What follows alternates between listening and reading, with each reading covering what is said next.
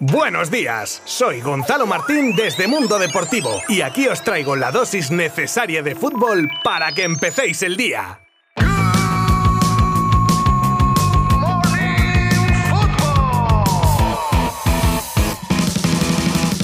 Comenzamos con el partido de ayer de las chicas del Barça femenino de fútbol que jugaban su encuentro de Champions frente al Hoffenheim y que sinceramente podría hacer un copia y pega de cualquiera de las crónicas del último año cambiando nada, cuatro palabritas porque ya es casi otro partido más. Goleada de las chicas de Giraldez por 4 a 0 con goles de Jenny Marta y una estelar Alexia con un doblete. No hubo partido ya que el equipo alemán no puso ninguna resistencia. Por eso os digo que cambiando resultado y rival y casi casi cuatro cosas más, lo de siempre en los últimos tiempos.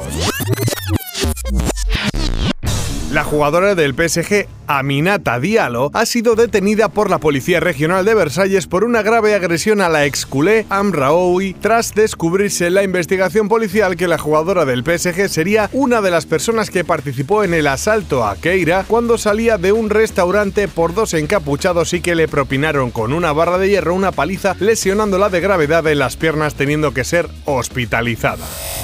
Bombazo informativo, en mi opinión, y es que está sobre la mesa el posible regreso de Dani Alves que actualmente está sin equipo tras rescindir con el Sao Paulo. O sea, vamos a ver, el mero hecho de que esté la idea sobre la mesa ya me parece increíble. Es más, el medio que difunde esto, Oul Sporte, asegura que club y jugador tendrían preparada una reunión para su incorporación en enero. Hasta luego, Mari Carmen y de uno que podría venir a otro que ha pedido salir. En esta ocasión no se trata de un jugador, sino de Ramón Planes, secretario técnico del club hasta la fecha, que acaba contrato en 2022 y ha pedido irse de manera voluntaria para buscar un nuevo destino. En caso de salir ya se estaría pensando en un sustituto y el nombre de Jordi Cruz sonaría con fuerza en un puesto que ya ha ejercido en otros clubes. Buenas noticias para Ansu Fati y por ende para Xavi Hernández y el Barcelona, ya que la lesión del delantero ante el Celta parece que se va a quedar en menos de lo que se esperaba y esa rotura muscular en los isquios de la pierna podría tenerlo fuera de juego tres semanas, al final de las cuales podría ponerse ya a las órdenes de su nuevo entrenador.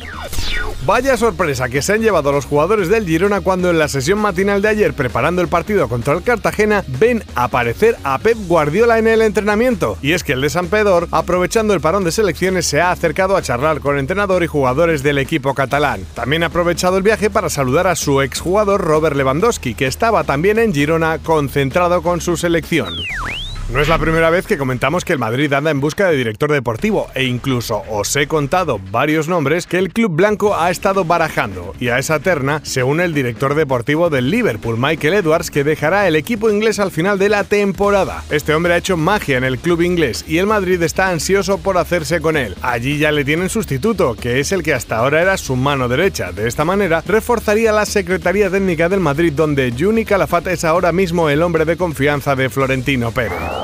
Curiosa la anécdota del agente de Gareth Bale con su representado, ese que tanta polémica entre la afición del Madrid ha suscitado con algunas declaraciones, y es que al principio de su relación laboral, Barnett dejó caer a la familia de Bale y al propio jugador que tenía la posibilidad de jugar con Inglaterra, a lo que el galés le contestó que nunca volviese a decir eso si quería seguir siendo su agente. Y mira tú que hasta el día de hoy.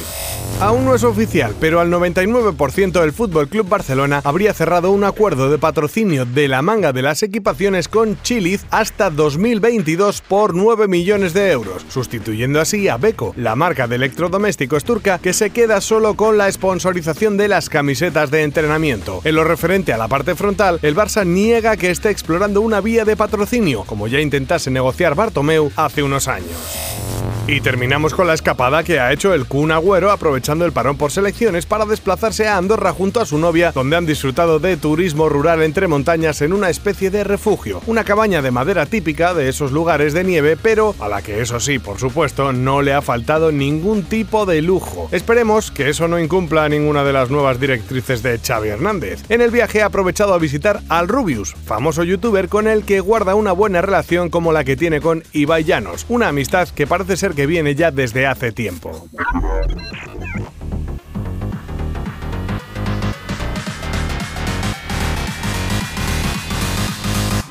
Amigas, amigos, oyentes todos de Good Morning Football, gracias por pasaros a escuchar mi melodiosa voz un día más. Y os recuerdo que hoy juega la selección española ante Grecia y que lo podréis seguir desde nuestra maravillosa web y nuestras redes sociales. Mañana analizamos lo que ocurra en ese y otros partidos. Adiós.